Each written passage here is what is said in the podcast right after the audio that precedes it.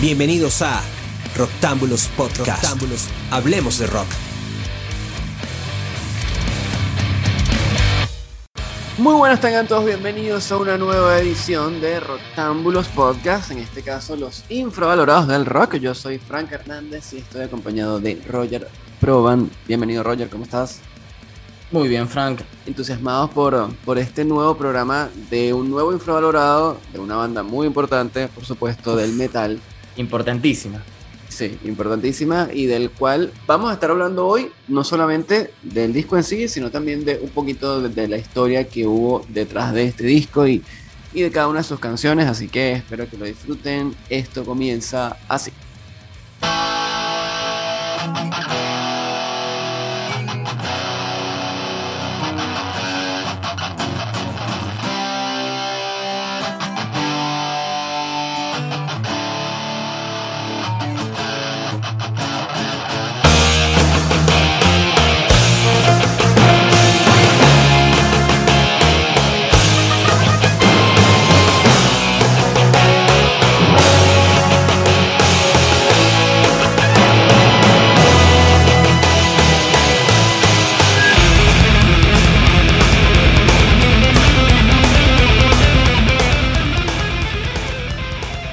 Y ahí estamos escuchando Into the Lungs of Hell, la canción apertura del tercer larga duración de Megadeth. Estoy hablando de So Far, So Good, So What, que fue editado el 19 de enero de 1998.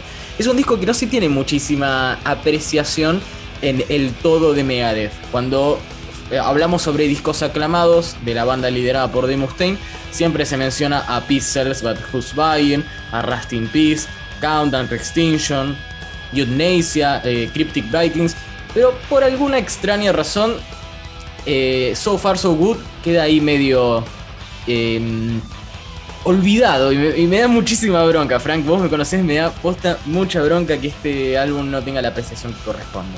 Eso tiene mucho que ver pues con la comparación. Siempre las horribles y odiosas, por decirlo de una manera, comparaciones que todos hacemos y eh, eso hizo pues que, la gente esperara algo mejor y suele pasar que bueno, no, no fue mejor, pero eso no quiere decir que fuera un mal disco. No, no, para nada. Es verdad, igual la banda tuvo su buena cuota de responsabilidad de por qué este disco no fue tan exitoso. Eh, digamos que la comparación con T-Cells, un disco que fue exitosamente comercial, los puso sobre el mapa, dijeron, apa, esto va en serio porque el debut con Killing Is My Business había sido muy bien recibido en el underground, pero tenía un sonido tan primitivo, la banda se había gastado casi que la mitad del presupuesto en drogas y alcohol, eh, habían obviamente cometido errores típicos de personas que eran nuevas en la escena, eran novatos, súper comprensible que, que esas cosas pasen, que se cometan errores, pero se cometieron muchos errores. Y para el momento en el que estaban componiendo este tercer disco, se suponía que Megadeth ya era una banda eh, establecida, con, con una, un foco puesto en ser lo más profesionales posibles, pero bueno, drogas. Y acababan, no, y exacto, acababan además de, de triunfar con su disco anterior donde habían vendido un millón de copias, algo increíble. Entonces uno esperaría que esta banda ya es, ya está en la cima, ahora sí son serios.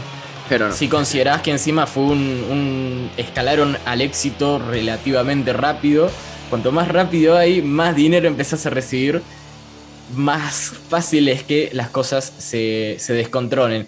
Y hablando de ese descontrol, para este disco eh, partieron caminos con la mitad de su formación. Mustaine se quedó con David Ellefson en el bajo y entraron en lugar de Chris Poland, el guitarrista Jeff Young, y en lugar de, de Samuelson, el baterista Chuck Veller, que es el único disco para el cual estos dos miembros de Megadeth participaron y es una de las razones también por las cuales eh, So Far So Good no, no trascendió tanto porque es una formación que básicamente quedó olvidada, un solo disco en, resumen. Fueron años muy caóticos en, en, ese, en ese entonces y eso se ve reflejado en la composición, o sea, es un disco muy agresivo, muy justamente caótico. Y el segundo track es un claro ejemplo de ello. Estamos escuchando Set the World Afire, que el dato interesante de esta canción es que es la primera letra que Mustaine compuso apenas fue despedido de, Metallica. De hecho, él cuenta que la empezó a escribir en el viaje de regreso eh, cuando lo, despiden de, Metallica. Tenía, tuvo un viaje como de, no sé, tres días básicamente en un ómnibus. Estaba re caliente, estaba re malhumorado y se puso a escribir esta letra. Eh, en un papelito, o sea, pidió un, lápiz y empezó a escribir una letra que después la desarrolló con el, con el paso de los años. Pero volviendo con este, con este disco eh, y con sus integrantes, lo realmente bizarro de este disco es que en realidad el contratado para el puesto de guitarra no había sido originalmente eh, Jeff Young, sino que este era el profesor de guitarra de un tal Jay Reynolds, que lo vieron, lo vieron tocar en una banda llamada Malice, una banda completamente olvidable, o sea, no porque sea mala, sino que quedó ahí en los 80, es una banda de la B, del Under. Y lo vieron tocar este, este Jay, les gustó mucho, tenía mucha estética para lo que Mustaine, a lo que Mustaine le gustaba, pero resulta que cuando lo aceptaron en la banda y dijeron, sí, dale, de una, venite, total, tenés encima mucho acceso a drogas, eh, se dieron cuenta que en realidad él sabía tocar lo que le enseñaba su profesor de guitarra, que era este Jess Young. Básicamente Mustaine dijo, ok, vos estás afuera, vos el profesor, vení. Eh, y le hicieron todo un tratamiento para, para convertirlo en un, en un metalero hecho y derecho porque el tipo tenía una, una estética bastante como de chico bonito, bien vestido, nada que ver con lo que Mustaine espera de sus, de sus miembros de, su banda. No, solo Mustaine, sino bueno, toda, toda la escena, recordemos que en ese momento también el metal y específicamente el trash estaba teniendo un auge comercial. En cierto modo, bueno, como, como, como mencioné antes, o sea, el disco Pixels había vendido un millón de copias. Estamos hablando de que un millón de personas por lo menos compraban discos. Había una industria detrás y evidentemente esa gente se preocupa por cómo te vistes, cómo, cómo hablas, cómo luces. Así que al señor Jeff Young hubo que hacerle un. No, incluso más allá de lo comercial, de la imagen comercial de la banda, Mustaine decía: Mira, nuestros fanáticos te van a ver así, vestido como un niño bonito, eh, no, te, no les va a gustar, ¿viste? Así que, o te. Por suerte, este, este músico, Jeff Young, que no tenía un. un background metalero, aceptó, como que dijo, bueno, dale, vamos a ver qué onda, se, mandó a la, se mandó a la, a la aventura. Un poco eso también debe tener que ver con el hecho de que haya durado solamente un par de años, eh, que no haya tenido realmente la visión de, uh, sí, me voy a meter acá y voy a eh, realizar mi sueño de tener una banda exitosa de metal, sino que simplemente apareció, lo invitaron a la banda y dijo que sí. El otro al que no lo invitaron, pero que sí se ganó su lugar, eh, fue Chuck Beller, que básicamente se convirtió muy casualmente en el técnico de batería de Gar Samuelson, que estaba bastante... Estaba derrapando realmente Gar. Tenía muchos problemas de drogas cada vez que, iba la banda a una ciudad a tocar un show.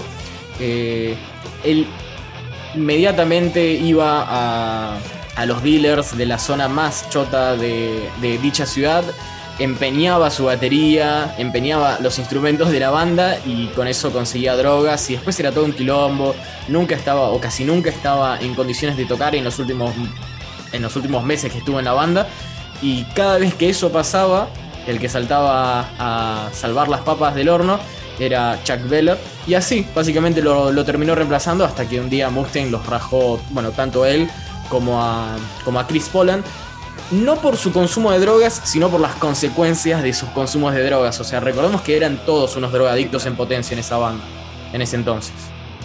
El día que consumir algo, algo legal, pero el día que consumir algo te interfiera en tus actividades diarias, es como el trabajo, la familia, lo que sea, ese día es que tienes un problema. Mientras no te interfiera, no, drama, Bueno, Mustaine obviamente tenía sus problemas, tanto Elefson como él, pero ambos eran la fuerza creativa de la banda. De hecho, todo eh, este disco que tiene ocho canciones, salvo el cover que estamos escuchando, que es Anarchy in the UK de Sex Pistols, eh, todos están compuestos, tanto la letra como la música, por Mustaine y en algunos casos eh, por David Ellefson, pero siempre Mustaine está, está omnipresente en este disco en cuanto a, a, a la composición.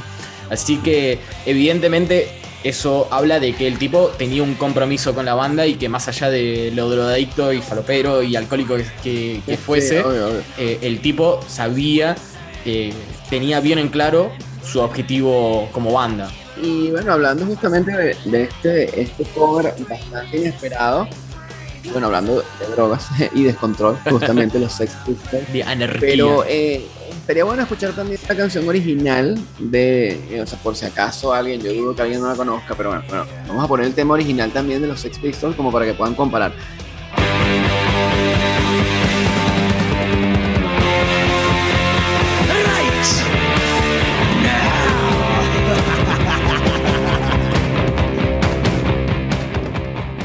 Acabamos de escuchar allí el, el cover que hace Megadeth de Anarchy in the UK y esto que suena en el fondo, pues, es, esos son los Sex Pistols. La versión original. Y es interesante, ¿no? O sea, cómo, cómo llega, cómo, cómo hizo, o sea, de dónde sacó la idea Mustaine para grabar un, cover de este tema e incluirlo en el, en el disco, ¿no? Según Mustaine, en realidad él quería, él había elegido originalmente la canción Problems, que para él era una de sus canciones favoritas del punk, que de hecho este disco es bastante más punk de que los dos anteriores, que estaban más influenciados por las corrientes de, jazz que, tenían principalmente Samuelson y Chris Poland. Y le dijeron como que no, que si quería su productor de ese entonces, o más que productor, no, manager, eh, Jay Jones le dijo, no, si querés eh, hacer una canción de los Pistols y tener éxito, hacete Anarchy in the OK. Y fue uno, de hecho, fue uno de los singles de este disco. No sé si tuvo tanto éxito. Para mí deberían haber elegido otra canción para, para decir, escuchen este disco. No sé si fue una gran elección, pero me gusta bastante igual de todas formas. ¿Vos qué pensás, Frank? Le quedó bien, le quedó bien, la verdad. Y es como tú dices, este disco en sí es bastante punk. O sea, tiene mucho trash, incluso, eh, o sea, bueno, uno podría decir que entonces en ese caso suena crossover, porque justamente eso es el crossover, ¿no? Claro, sí, sí, sí, igual no sé si iría diría que es, que es crossover, pero podría... No, pero tiene, tiene algo, tiene, tiene mucho de eso. Además, incluso eh, las letras, hay mucha rabia, mucho odio, mucha... No, estaba re enojado este en esta época, estaba con los dientes apretados, masticando balas. Claro, claro, exactamente. Y en ese aspecto, pues por eso considero que, que, hay bastante influencia.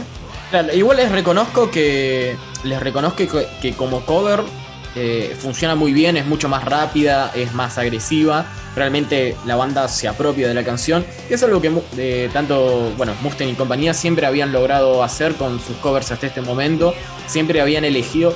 Les doy también el doble de mérito, tanto para Ain't Superstitious y para This Wood, These Boots Are Made for Walking, porque eran canciones de pop. Esta ya era una canción de punk, entonces la transición, la apropiación no era tan difícil, pero les doy crédito porque hay una diferencia muy notoria entre la versión de ellos y la versión original.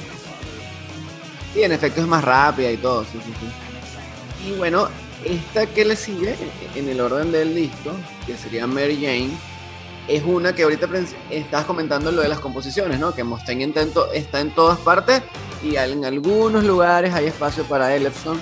Esta es una de las pocas en las que participa Ellefson. No sé vos, pero para mí es la canción más rara de Megadeth. O una de las más raras. es rarísimo. Fíjate la estructura, cómo cambia. Sí, es verdad, exacto. No, no es el típico trash. Pero para lo que venía siendo Megadeth en ese momento, esta canción era muy diferente. Sí, sí, sí, pero este, o sea, este tema, si lo, si lo lanzara hoy en día, sería para mí un boom.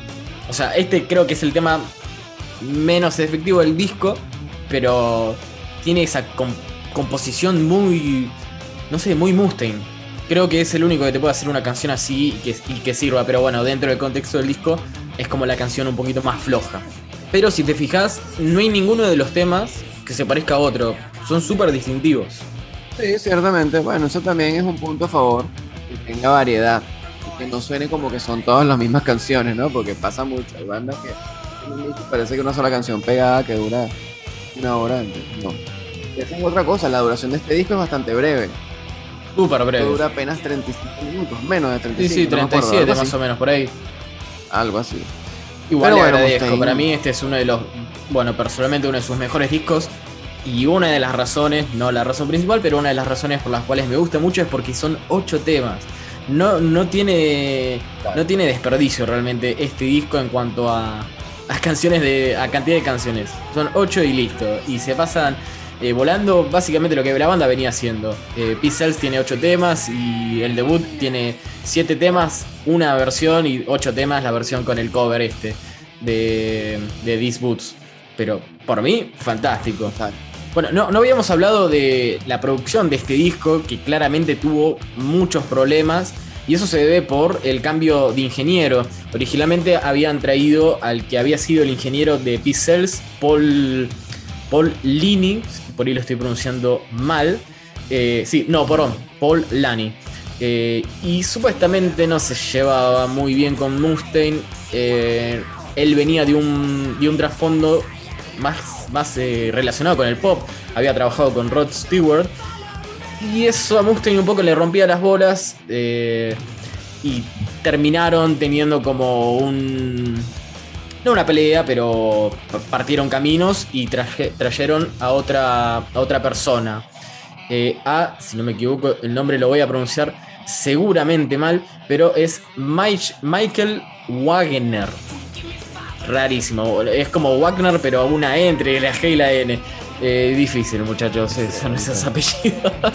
Eh, que él ocupó el rol de, de ingeniero y hizo lo mejor que pudo. Realmente es un disco con mucho reverb, mucho. Se ve que tenía muchos quilombos para automatizar las, guitarras, o sea, todos los elementos.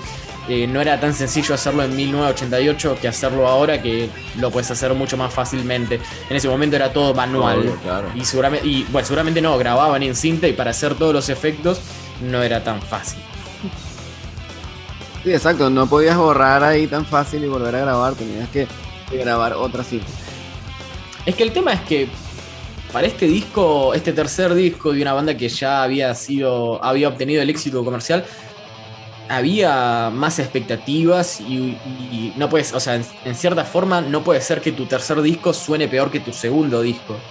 Entonces, eh, de ahí también es otra de las razones por las cuales no fue tan bien recibido, eh, pero las composiciones están ahí y de hecho estamos escuchando 502 eh, para mí el tema o uno de los temas eh, ocultos de la banda, de hecho lo tocaron solo tres veces y en 1988 Mustaine, la concha de tu madre, no puedo creer que hayas tocado este temazo solo tres veces.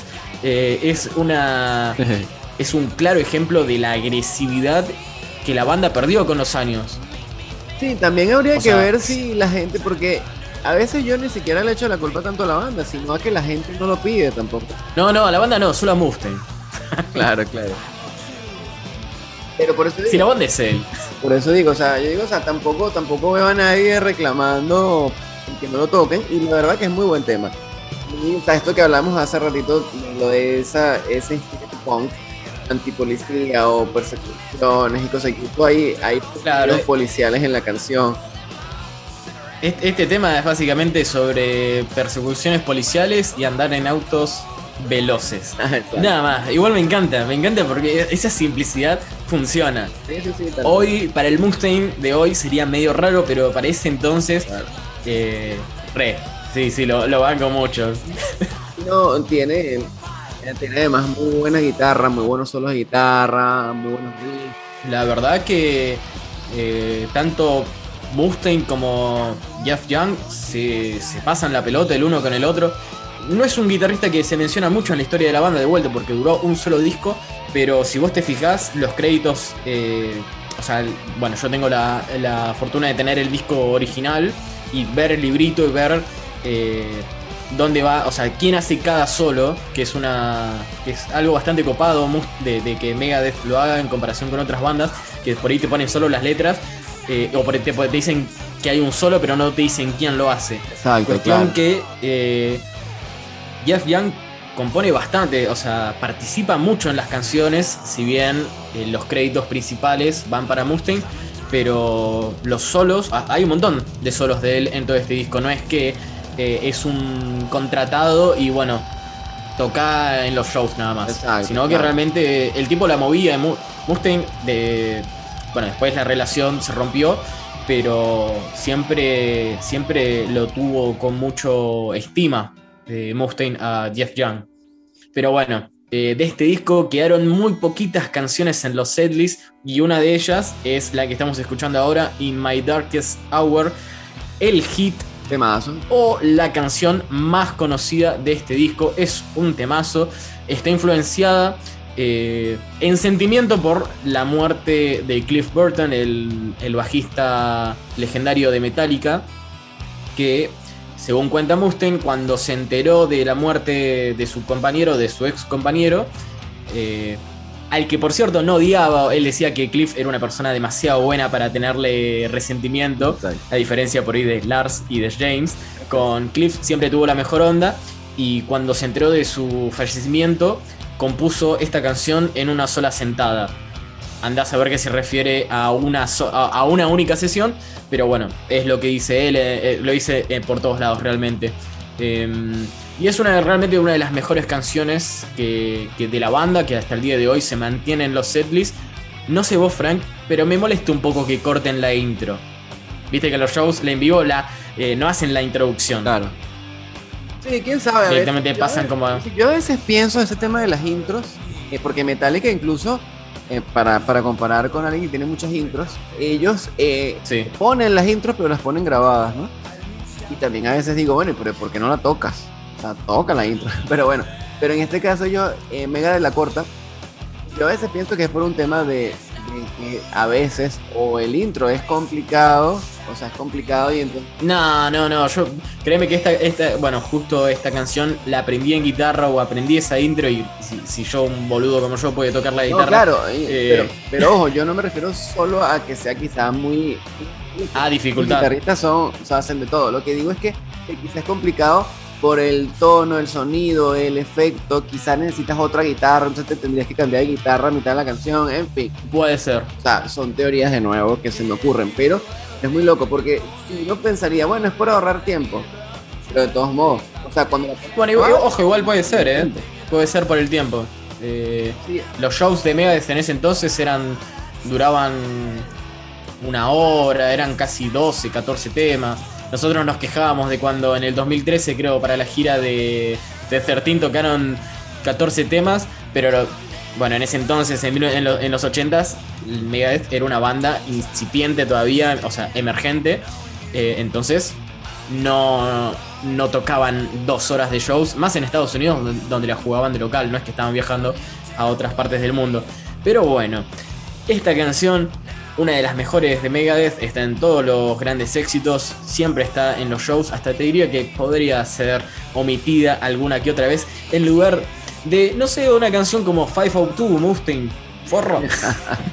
sí, no, exacto, ojalá, ojalá, quizá ahora cuando, cuando estos discos empiecen a cumplir aniversarios, aniversarios redondos, porque este disco está muy cerca de sus 35 por lo menos, exacto, o sea, el más cercano es 35, entonces de repente cuando cumpla 35, a lo mejor es Mustaine haga algunas, algunas cancioncitas especiales, algo conmemorativo, quién sabe, ojalá.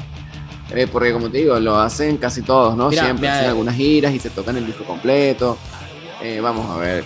Pero como este disco no fue de los más populares, sí, entonces pasa eso, que ellos saben, bueno, a la gente no les gusta este disco, entonces ¿para qué se lo vamos a tocar completo si no les gusta este disco?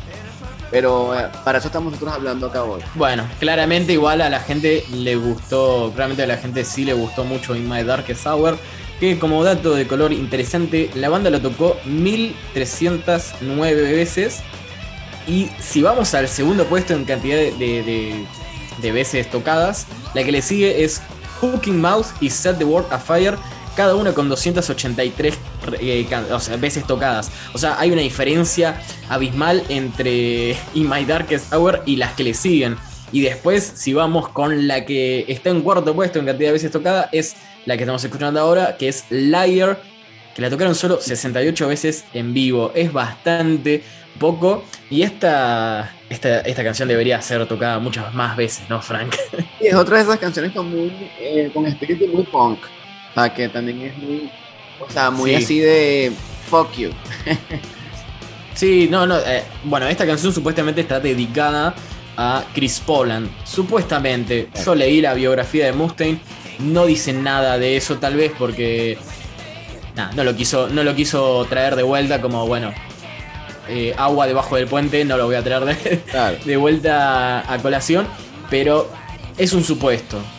Siempre que trato de buscar información que, que sea creíble sobre esa anécdota, nunca la encuentro, pero Ah, claramente esta canción está dedicada abiertamente a, a alguien, o sea, es muy directa porque básicamente Mustaine le insulta a toda la familia, no deja, no deja, Claro. no deja titre con cabeza, bardea a la mamá, al papá, a la hermana, a la novia.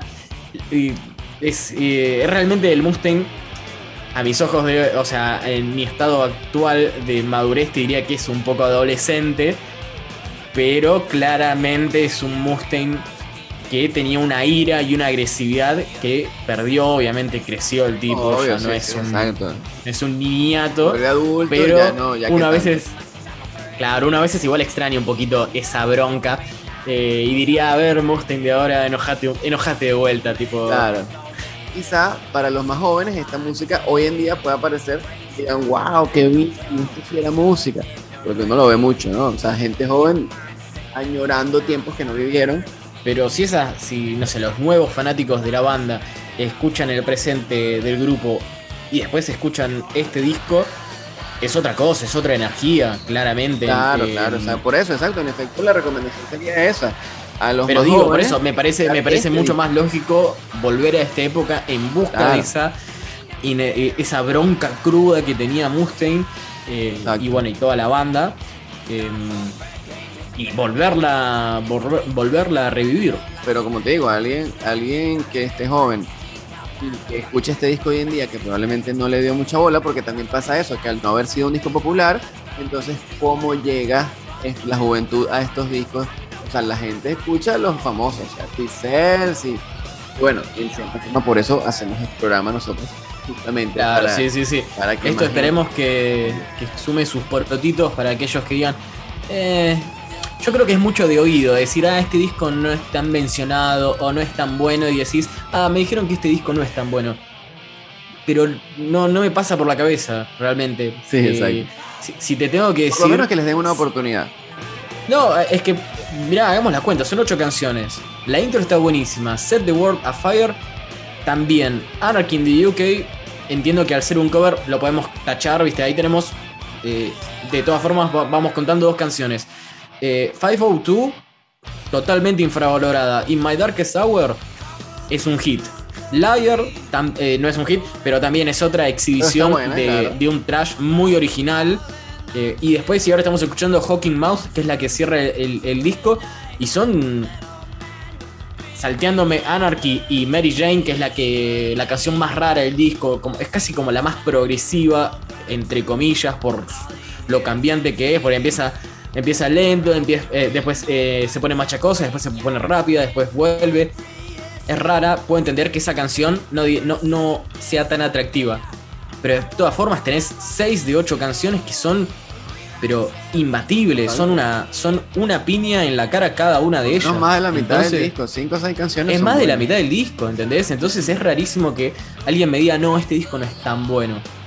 No sé, Eh, qué sé yo. Ojalá la banda lo tocara más.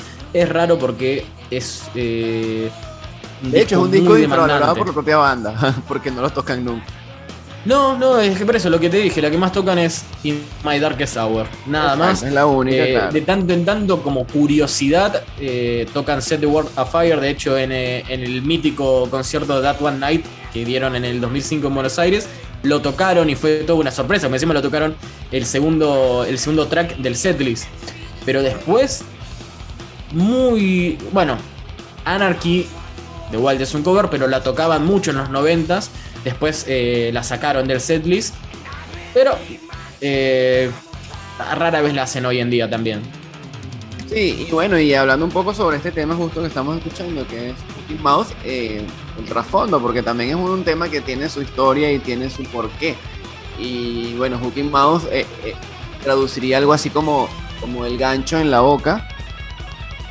Y habla justamente sobre la censura, sobre esos tiempos en el año 85 en el que estuvo en Estados Unidos aquel, aquel comité de, de, censura en el que trataban de... La PMRC o PMRC. PMRC. Nada, básicamente un grupo de personas con mucho tiempo libre y muy al pedo, generalmente esposas de senadores. Tenías la, la mujer de Al Gore que estaba ahí muy al pedo en su casa y dijo, che, voy a romperle las pelotas a la comunidad metalera, censurando a bandas que no me gustan y que bueno, qué sé yo. Bueno, eh, de hecho el disco, yo tengo acá el librito y el disco tiene el sticker de Parental Advisor, Advisory. Por eso, exacto, exacto. Y bueno, como para cerrar, ¿por qué te parecía infravalorado? Lo resumo así muy, muy rapidito. Básicamente, eh, problemas de producción, cambiaron ahí ingeniero en el medio del camino. El single principal que primero salió fue Anarchy.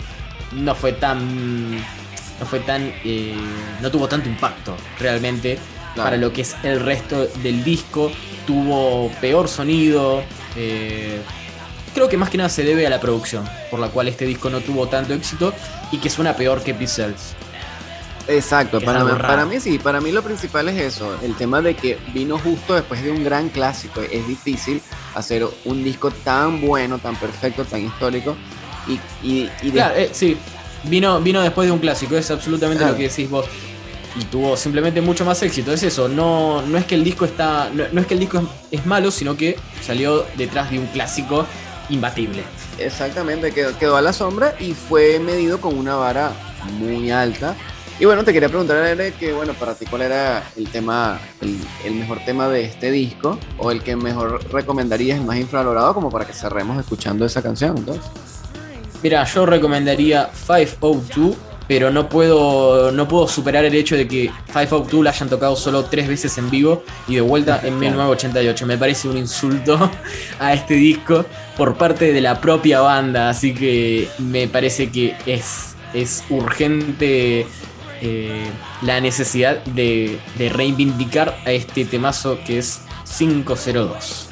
Y así nos despedimos de esta nueva edición de los Infravalorados del Rock. Muchísimas gracias a todos los que estuvieron hasta este momento escuchándonos. Recuerden seguirnos en nuestras redes sociales. Estuvimos con ustedes Roger Proban y un servidor Frank Hernández. Eh, y nos despedimos entonces con esto. 502 de Megadeth en los Infravalorados del Rock. Suena acá en Roctámbulos. Hasta pronto.